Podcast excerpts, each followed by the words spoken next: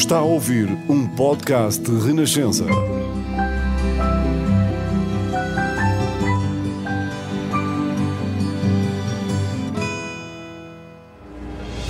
Novos caminhos estão abertos à democracia em Portugal, de vitória do 25 de Abril. Esta hora marca a vitória da liberdade no nosso país. Que cada nova geração tenha uma vida mais digna de ser vivida.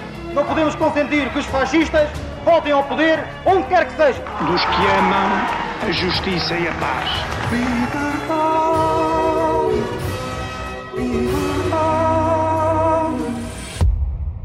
Olá, bem-vindos à Avenida da Liberdade. Este é um podcast de Renascença para percorrer os caminhos que levaram até ao 25 de abril de 1974 e pensar onde estamos hoje, quase 50 anos depois. Este é um podcast com sonorização de André Peralta.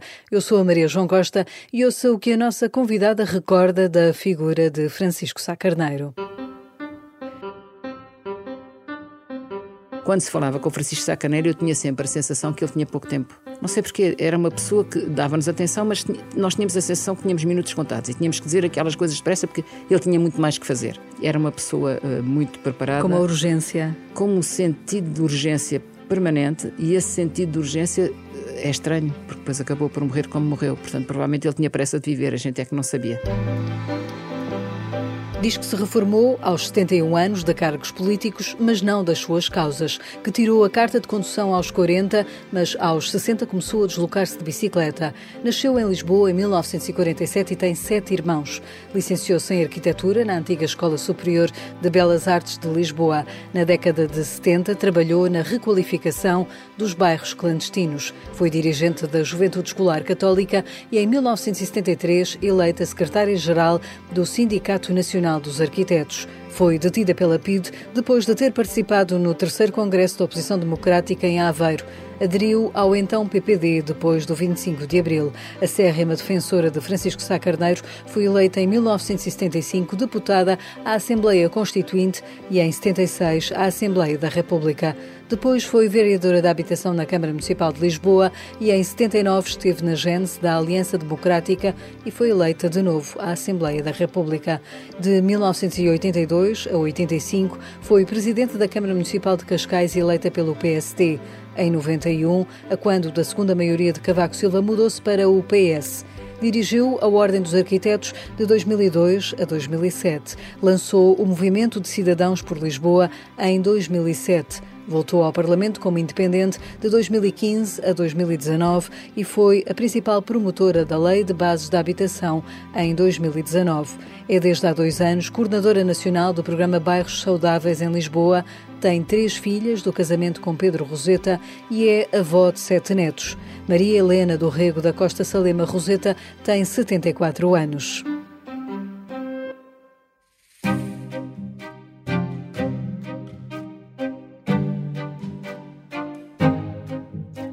Bem-vinda à Avenida da Liberdade, Helena Roseta. Lembra-se de como foi o dia anterior à Revolução, o dia 24 de abril de 1974? Como é que o viveu? Foi um dia como os outros, havia uma certa tensão. Tinha havido o golpe das Caldas no dia 16 de março e havia uma certa tensão. Sabia-se que havia movimentos, que havia coisas que estavam a acontecer, mas não sabíamos quando. E eu sou uh, alertada por um amigo que me telefona vai, às duas ou três da manhã a dizer vai imediatamente ouvir a rádio. E eu percebi que tinha acontecido qualquer coisa, fui para a casa deles e eu, a partir daí já não voltei à minha casa, depois já nem sei o que é que se passou nos dois dias seguintes porque andávamos sempre na rua. Como é que foi esses foi, dias? Foi, Como foi, é viveu para, já, horas? para já uma emoção brutal, percebemos que estava a acontecer uma revolução, um golpe, o que fosse.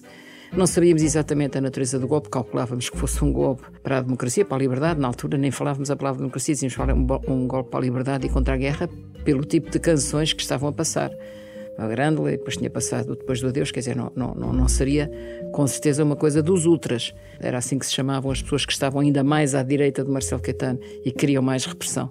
Não sabíamos se era desse lado ou se era do lado, como se dizia na altura, do reviralho. E só com o passar das horas é que foi é que a gente começou a perceber, tornando tudo claro. Começámos a perceber os movimentos, começam a vir aqueles comunicados que o Joaquim Furtado lia a dizer uh, o, movimento das, o movimento das Forças Armadas, não sei o quê, pede à população para se manter calma, para não sair de casa. Bem, toda a gente saiu de casa, quer dizer, eu acho que a única Helena pessoa, Roseta incluída. Claro, a única pessoa que eu acho que cumpriu fielmente as instruções do MFA foi Jorge Sampaio. Tinha-se metido no carro para ir ver a Revolução e de repente ouviu a, a, a rádio, voltou a pôr o, o, carro em casa e foi para casa. O que é extraordinário e que tem, encaixa muito na personalidade dele. Mas pronto, depois for, foram-se passando aquelas horas de grande tensão. Não estive no Terreiro do Passo, mas íamos sabendo um pouco, não se sabia muito bem, porque as, as, notícias também não estavam a dar, eram aqueles comunicados que o hotel ia mandando ler, que diziam calma, não sei o quê, não sei o que mais. Depois, só quando o Salgueiro Maia chega eh, ao Carmo, nós fomos todos para lá.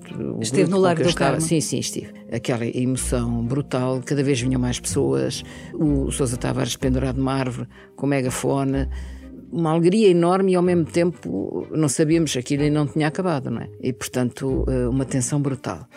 Os, os soldados no chão com, com as três apontadas para, para a porta do, do quartel e nós, nós sabíamos que aquilo se estava a decidir ali naquele momento não sabíamos o que estava a passar de lá de dentro. A gente só vem a saber o que estava a passar de lá de dentro pelos filmes que se fizeram depois sobre o 25 de Abril, porque na altura não sabíamos o que estava a passar de lá de dentro. A uma certa altura havia movimentos, carros a entrar, carros a sair, não sabíamos quem é que ia dentro dos carros. A uma certa altura sai um tanque, foi quando saiu o Marcelo, acho que foi numa Chaimite, mas a gente não sabia quem é que lá estava dentro. Portanto, eram os movimentos normais. E do que é que se falava nesse não, momento? Não, as pessoas estavam, as pessoas estavam numa excitação enorme, davam eh, vivas aos militares, vivas, viva a liberdade. Eh, não havia propriamente conversa, estava tudo ali com a sensação de estarmos a ver mudar uma página da nossa história. Tínhamos a sensação de estar a viver eh, uma, uma mudança de uma página da nossa história. Há um amigo meu, que é o Adriano Jordão, que, que nesse dia estava, estava de serviço na tropa, que contou depois e que se passa mesmo no Lar do Carmo, e que eu acho esta história extraordinária. Eu não sei se o Adriano, se foi exatamente assim como ele a conta, mas é, é, é perfeitamente crível. Começam a aparecer jornalistas estrangeiros com os, os, gravadores da altura, que eram assim uns tijolos grandes. Maria João é novinha e quem nos está a ouvir também pode ser gente nova, não sabem que, que os gravadores eram uns tijolos enormes, pesados, que se levavam. Como as bobines? Exatamente. Para gravar. E então aparece um jornalista que começa a fazer perguntas a um soldado que está no chão com a G3 e começa-lhe a perguntar coisas. E o soldado responde um bocadinho de má vontade, porque estava concentrado na sua operação. E até que, uma certa altura, larga o soldado larga este desabafo.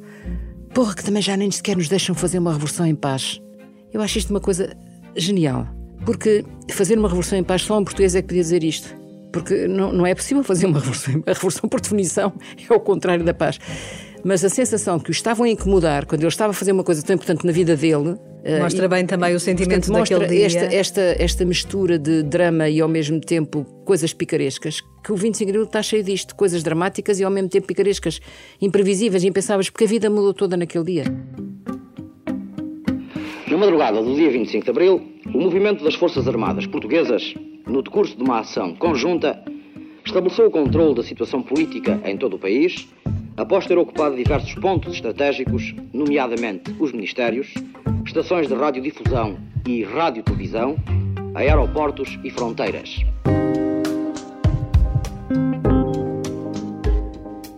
Que uh, outras memórias fotográficas também guarda desse Não, nesse dia? dia depois ainda fomos, uh, ouvimos, a uma certa altura as pessoas foram todos para António Maria Cardoso, porque soube-se que tinha havido qualquer coisa. Eu já não consegui, quando eu lá cheguei já, já tinha acontecido. Percebeu-se que aquilo não era fácil e, portanto, tinham, tinham sido uh, alvejadas pessoas. Depois andámos por o Recio, andámos por todo lado, de um lado para o outro.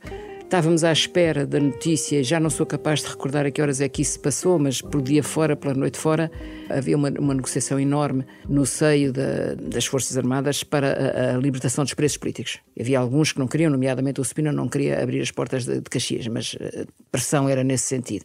E acabámos por ir. Foi para Caxias? Fui, claro que fui. Fomos todos para Caxias, a ver sair. Já amigos. era de noite quando. Eh, eu acho que. Eh, não sou capaz de me lembrar. Isto foi, foram, foram umas horas. Então, passa a vida à, à, internet para ver a que horas são aquelas fotografias da abertura, de, de, a que horas foi. Julgo que já foi de manhã. É muito engraçado Portanto, que não tenha a noção, enfim, desse Perdemos a noção, a quer dizer, perdemos dia a noção. Eu tinha filhas pequenas, tinha uma pessoa que tomava conta delas. Lembra-me, deste também é um pormenor, cá está um pormenor picaresco.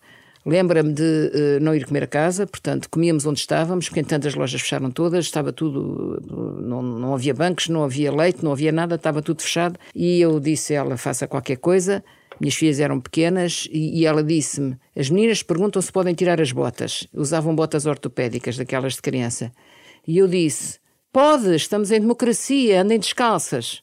Isto é uma coisa, veja bem como é que aquilo batia no nosso cotidiano. Num dia. Tudo mudou. Tudo mudou. E esse Portanto, momento vamos, vamos foi a, para Caxias. Voltamos a Caxias. Portanto, foi, foi um reencontro com alguns grandes amigos eh, e até o meu patrão estava lá, que era o Nuno Teutónio Pereira. O arquiteto. uma data deles que estavam a sair naquela altura, mas sobretudo o Teutónio era aquele com quem eu tinha uma ligação mais forte. O Luís Moita, também conhecia bem, e muitos outros, eh, mas, mas o, o, o Teutónio. E o que é que se recorda desse festa. encontro com o arquiteto Teutónio Pereira? Eh, não havia muita conversa entre mim e cada uma dessas pessoas, porque era uma multidão que estava à espera deles. E, portanto, provavelmente os familiares mais próximos estariam mais próximos. Eu estava ali com o povo, exatamente, não, não sabíamos quem é que estava ao nosso lado. O que aconteceu nesses dias foi que nós abraçávamos pessoas desconhecidas na rua. Encontrávamos pessoas que não sabíamos quem era e abraçávamos uns aos outros. Portanto, isto é um sentimento único. Eu penso que as pessoas mais novas podem ter um pequeno relance do que é que terá sido este sentimento, como é que isto foi vivido, se se recordarem do que é que foi eh, a, a mobilização em Portugal, no caso de Timor. As pessoas também iam para a rua vestidas de branco, abraçavam-se umas às outras, cantavam juntas, davam as mãos, faziam cordões humanos sem, sem se conhecerem. Porque havia um sentimento, isto é nosso e somos nós. E somos nós que estamos a fazer.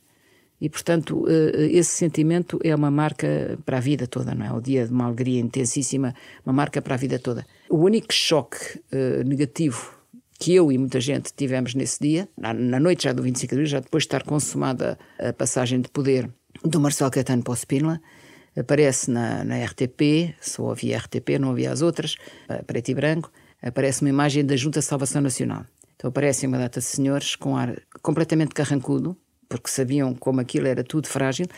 Provavelmente também estavam sem dormir há não sei quanto tempo, não sei, só sei que o aspecto era assustador, porque era uh, uma imagem de uh, umas, figuras, umas pessoas muito mais velhas, e nós éramos quase contraditório com aquilo que tinham estado a viver na rua. com aquela festa, com os chaimites, com os soldados, com os, com os escravos, com aquilo tudo, e de repente aparece uma, uma imagem preto e branco, os senhores carrancudos a olhar para baixo, a falar com uma voz muito grave e a dizer o que se tinha passado. Aí tivemos um choque. Que Achou é que poderia voltar tudo atrás? Não sabíamos o que era aquilo.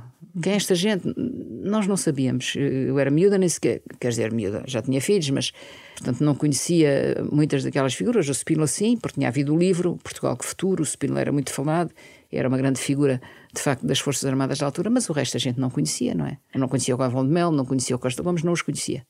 O PSD, eh, então PPD, foi criado poucos dias depois do 25 de, de, Abril. Dia 6 de maio. Aderiu ao partido já mais tarde, muito em mais dezembro. Tarde, muito mais tarde, que eu estava nessa altura bastante mais à esquerda do que aquilo que era o PSD. O PSD, o PPD, aparece com o Sacarneiro, Francisco Passamão e Magalhães Mota, os três fundadores. Eh, o Sacarneiro tinha sido um, um deputado da ala liberal, portanto tinha sido um deputado eleito pelo partido Marcelo Caetano, embora depois fosse muito rebelde e acabasse por se demitir do Parlamento mas uh, era, era uma pessoa que, apesar de tudo, tinha alguma ligação, tinha tido essa ligação. E sabíamos que o Bosmão também era uma pessoa democrata, tinha o expresso, tinha muita influência, mas uh, eu, nessa altura, os meus amigos todos, o ateliê do Teutónio, toda essa gente, estavam muito mais ligados àquilo que vai ser o MES, onde também depois também teve Jorge Sampaio, etc. Portanto, era uma coisa um pouco mais à esquerda. E eu, mas acabou por. Uh, mas saí mais tarde, eu vou dizer porque é que saí. Eu ainda fui a umas quantas reuniões do MES, depois o MES acabou por se autodissolver. Mas o que, é que, o que é que acontecia no MES? Eu achava-os muito inteligentes e faziam análises muito, muito, inteligentes que eu próprio não tinha capacidade de fazer, não tinha informação suficiente para fazer aquelas análises, mas depois achava que não, que não, não eram capazes de desenvolver a ação. E nós estávamos num tempo de ação, não era possível ficar nas análises. Quer dizer, as análises era para antes do 25 de Abril. Naquele momento era preciso agir.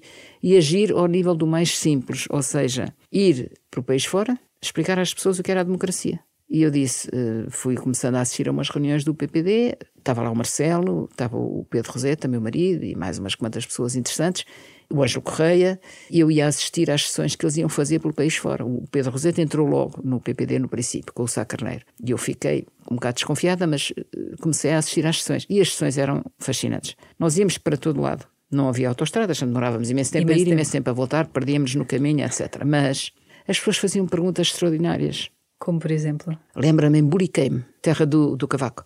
Primeira sessão, nunca tinha havido uma sessão naquela terra, um pavilhão de terra batida. O povo da aldeia todo lá. Mulheres com crianças ao colo, tudo. O meu marido faz uma grande dissertação, o meu marido é um bocado teórico, ideólogo, faz uma grande dissertação sobre a diferença entre a Constituição uh, Social-Democrata, a Constituição dos Socialistas, a Constituição dos Comunistas, as diferenças ideológicas, faz ali uma grande análise e as pessoas nada. Depois, no fim, insistiram até cá um homem com, cheio de coragem. E então, e o que é que o PPD pensa da aguardente de Medronha? Veja o choque.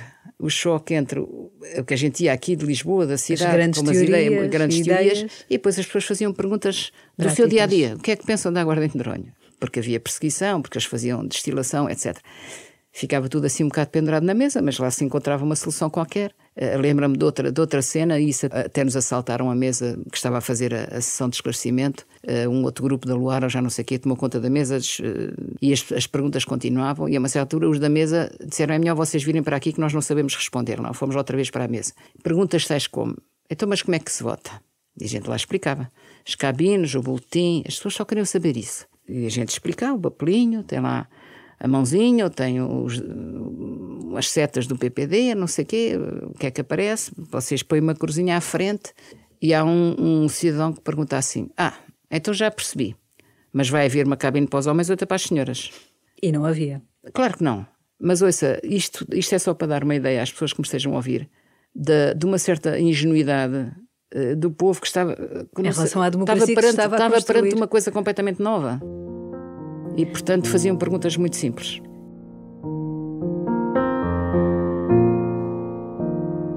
Vamos voltar um bocadinho atrás porque fiquei sem perceber. Quando entra uh, para o PST. Eu só entrei para o PPD, PPD em dezembro de 74, só depois de já ter andado a fazer sessões, mesmo sem ter entrado no partido, e ter achado que aquilo me interessava e ter achado muito interessante aquele trabalho de andar pelo país todo, fazer esclarecimentos e tal. Foi só nessa altura que eu entrei. Francisco Sá Carneiro foi uma figura determinante nessa sua decisão? Foi, foi. Nós tínhamos muito respeito por ele. O Pedro trabalhava mesmo diretamente com ele e produzia até alguns dos textos que ele depois aproveitava. Francisco Sacanei tinha uma característica, uh, ele intimidava um bocadinho as pessoas, atenção, era muito diferente do Mário Soares, porque ele estava sempre muito mais preparado e havia uma sensação estranha.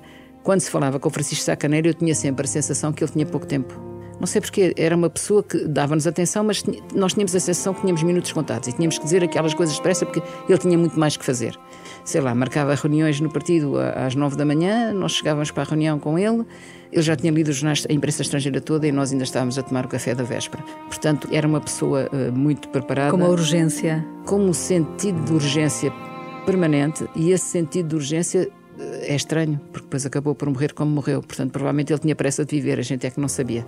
Acha que se ele não tivesse morrido uh, em Camarate nesse dia, a política portuguesa teria levado outro rumo? Seria com certeza outra coisa, mas uh, há muitos, há muitos ses, mas a história não se pode rebobinar, não é?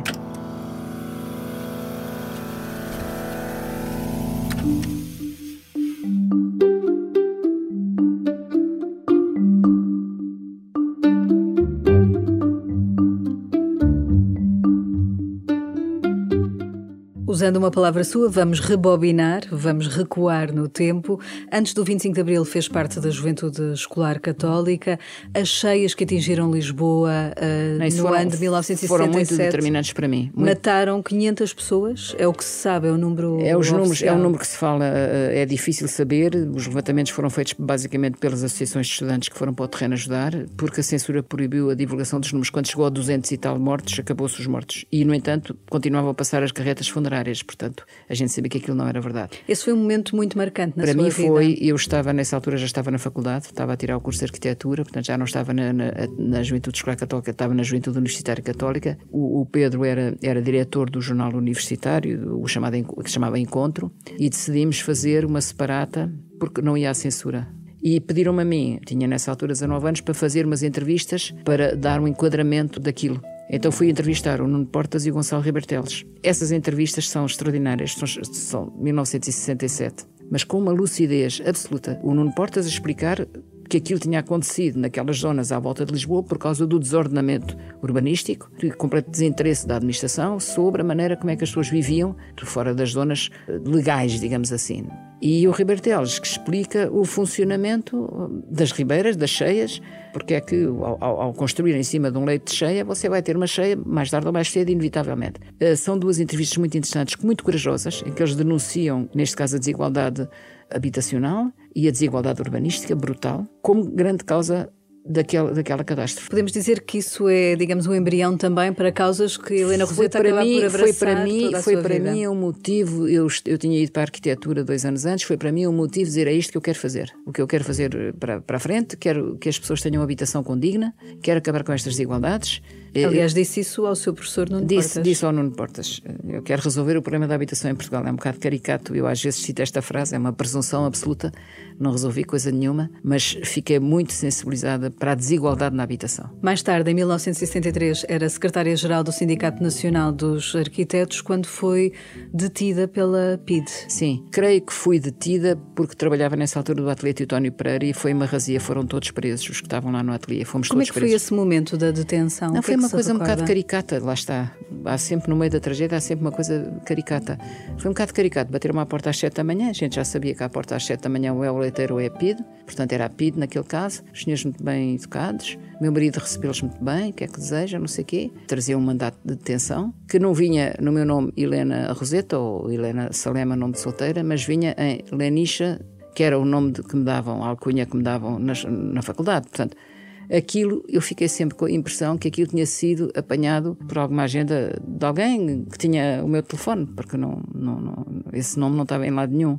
Mas foi relativamente simples, chegaram lá, eu tinha três miúdas, uma delas com dois meses, que é assim um bocado atrapalhada, e o Pedro a dar muitas explicações, e o, e o Pida a dizer, ah, sabe, que eu tenho que trabalhar, porque tenho que alimentar a minha filha. No meio daquilo tudo, eu ia presa, e a conversa era sobre os problemas da família do Pida. Uma coisa Caricato, estúpida. lá está. Começaram a fazer alguma, alguma busca. Nós temos, já nessa altura, muitos livros, uma, uma casa cheia de livros, e como a casa tinha muitas portas, a, a, porta do escritório onde estavam os livros todos não perceberam, jogaram que era um armário ou, uma, ou um quarto e não entraram. Se calhar alguns livros na altura proibidos. Ui, com certeza. Tinha o relatório do, do 20 Congresso do, do Partido Comunista da União Soviética e outras coisas semelhantes, portanto, seriam altamente proibidos. Mas a única coisa que encontraram numa gaveta foi um exemplar do Avante. Portanto, já depois de estar presa, é que eu sou incriminada de pertencer a uma organização subversiva porque tinha o Avante em casa. Foi presa para Caxias na altura? Para Caxias só lá estive um dia. Também é uma história picaresca. Eu estava a chefiar nessa altura um projeto com um arquiteto muito querido, que já morreu, Formosinho Sanches. Tínhamos um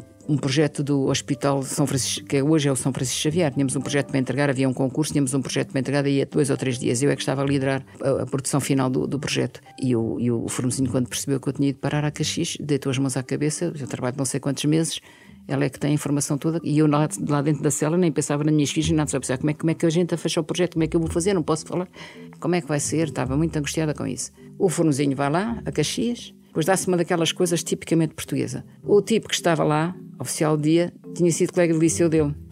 Conversa, puxa conversa, não sei o que, não sei o que mais. O formosinho disse que pagava uma calção, pagou uma calção baixinha, portanto nem sequer tinham, deviam ter grandes motivos contra mim. Eu achei que estava mal avaliada. E tirou-me. E foi assim.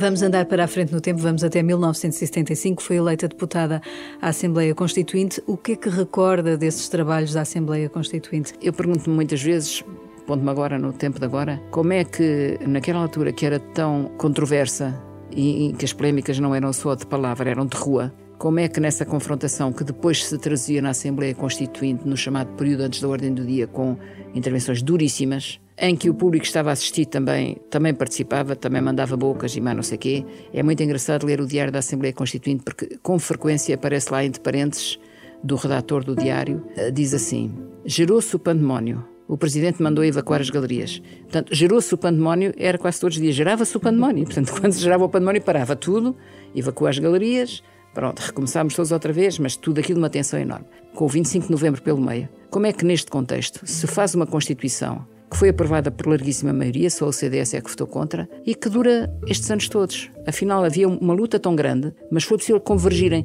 É a única explicação que eu encontro para isso, porque eu acho que naquele momento, que foi um momento histórico e de mudança do país, todas as pessoas queriam dar o melhor de si. Há momentos na vida em que as pessoas dão o melhor de si, sobretudo os momentos de mudança. E, portanto, houve ali uma espécie de paixão do povo português com a liberdade. Queríamos todos dar o melhor de nós.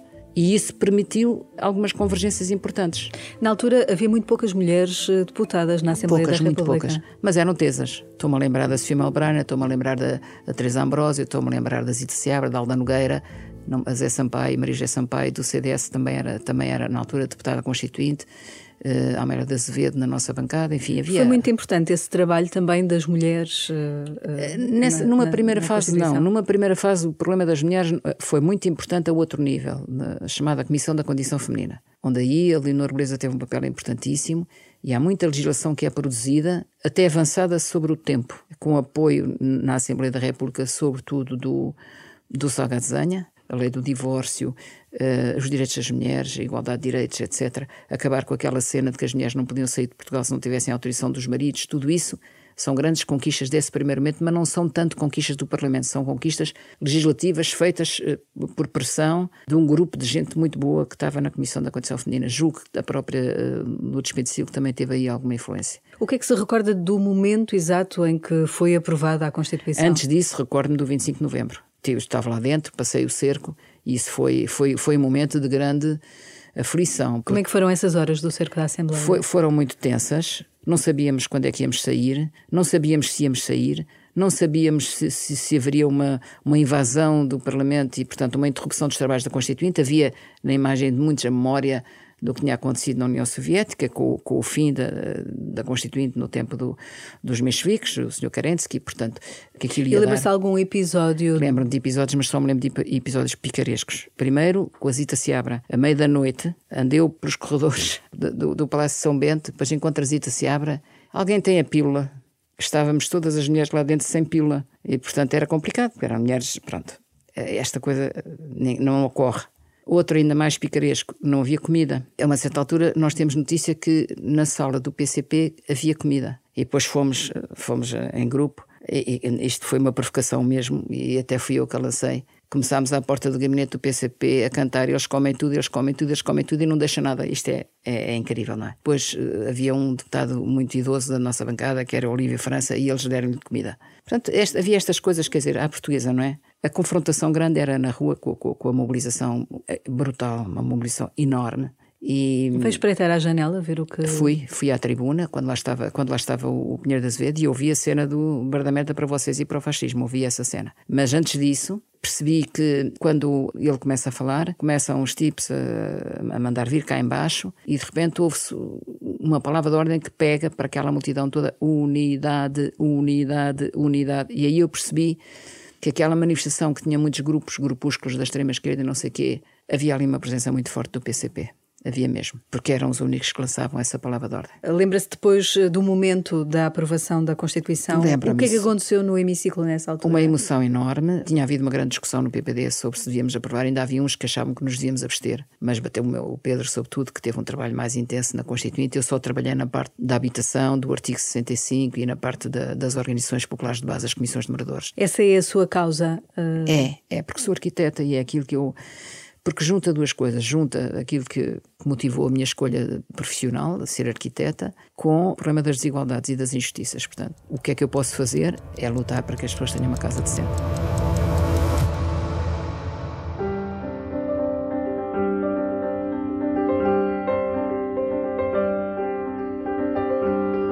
Estamos hoje em 2022. O que é que ficou por cumprir de Abril, no seu entender, Helena Roseta? Abril é uma porta que se abre, depois daí para a frente é o que as pessoas quiserem fazer dele. Não faça essas contas, falta isto, falta aquilo. A transformação foi brutal, não foi só a transformação da vida, a transformação da política, a transformação da liberdade, a guerra. Nós hoje estamos a ver o que está a passar na Ucrânia. A guerra. A guerra não tinha saída, não tinha qualquer saída.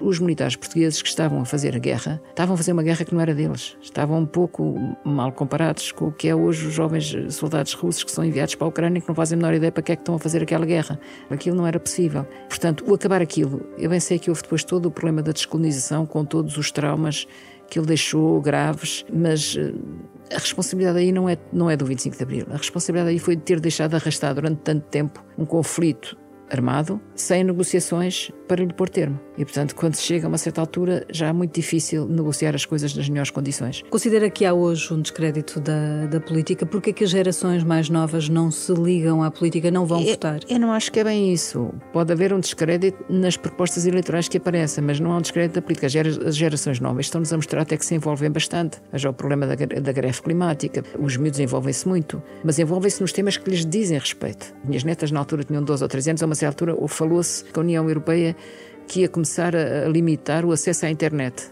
As minhas duas netas, com 13 anos, estavam aos gritos: não é possível, como é, nem pensar que nos tiram a internet, mas nem pensar.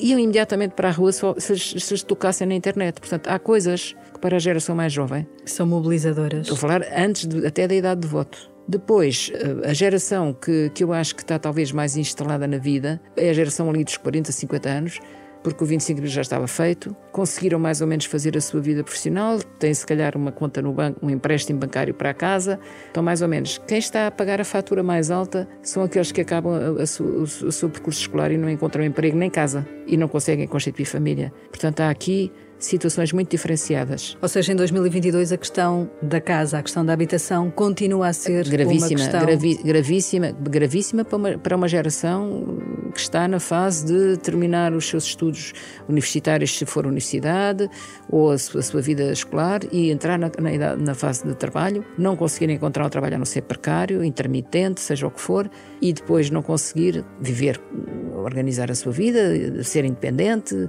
não estar em casa dos pais. Isso o INE mostra muito bem. A idade de saída de casa dos pais é cada vez mais tardia, para lá dos 30 anos. Na minha geração, nós saímos de casa dos pais aos 20, se possível mais cedo. porque conseguíamos. Considera que o Poder Municipal tem sabido responder também à questão da pressão imobiliária? O Poder Municipal tem respondido a muita coisa. Se não fosse o Poder Municipal, olha, ainda agora com a Covid a gente viu a quantidade de coisas, e quando eu digo não é só o Municipal, a freguesias também. Temos uma rede de segurança da democracia que vai mesmo até às pessoas. E esse, isso é o poder local que faz, não é, só, não é só o poder central. O poder local faz muito e muitas vezes nem se vê o que eles fazem, mas fazem muito e chegam às pessoas, as ajudas chegam às pessoas. Isso não há dúvida nenhuma. Agora, a pressão imobiliária, estamos a falar então das áreas metropolitanas, estamos a falar de uma, de uma transformação radical que não é da responsabilidade dos municípios, é uma transformação económica do mundo. A globalização financeira trouxe consigo a globalização imobiliária.